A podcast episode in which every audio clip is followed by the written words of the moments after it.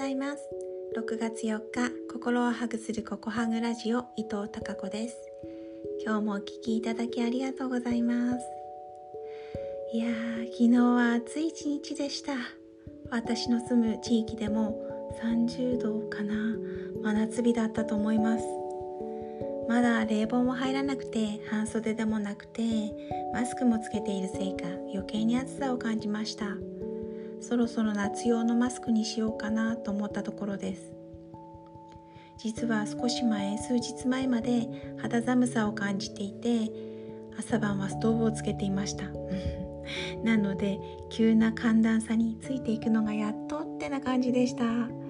皆さんのお住まいの地域はいかがでしたか？打って変わってなんか今日は全国的に大荒れの天気になるとかね雨も強く降るみたいなので皆さんお気をつけくださいね。ところで私はお仕事はダブルワークなんです、うん、一つは短大勤務での学生支援の仕事でもう一つはこの活動、えー、個人のえ活動で心を育むココハグの社会貢献活動をしています。昨日もと短大勤務の学生支援のお仕事でと廊下でねすれ違う学生に結構声をかけてコミュニケーションをとってるんですがそのコミュニケーションタイムの中で、えー、立ち話で雑談をしていたらその学生からは想像もつかない言葉が聞こえてきました。えー週末は F1 を見ますって言ってました。えー、そうなんだってすごい意外だったんです、うん、人にはなんか他人に対する勝手な思い込みってあるんじゃないかなと思いますでその第一印象で抱いた印象と実際話した時に感じる雰囲気などが一致するとああやっぱりかと安心する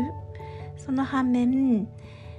第一印象と実際の雰囲気やお話などにギャップがあると一瞬驚くんだけどその意外性のギャップが魅力に変わるんじゃないかなと私は思っています。で昨日もその男子学生の印象からは想像もつかない車好きというギャップを発見した私はわあ車好きで F1 ファンという私との共通の話題でさらに盛り上がりました。すると最近ちょっと元気が、うん、不足していたその学生もにこやかになって帰ってきました。学生の就職活動でも自分に興味を持ってもらえたらいいよねとサポートしています。そのためにはまず自分と向き合って第一印象との合致による安心感とかギャップが魅力に変わることで学生たちが自分の魅力や、うん、良さに気づけるような引き出しをしていきたいなと思って、えー、います、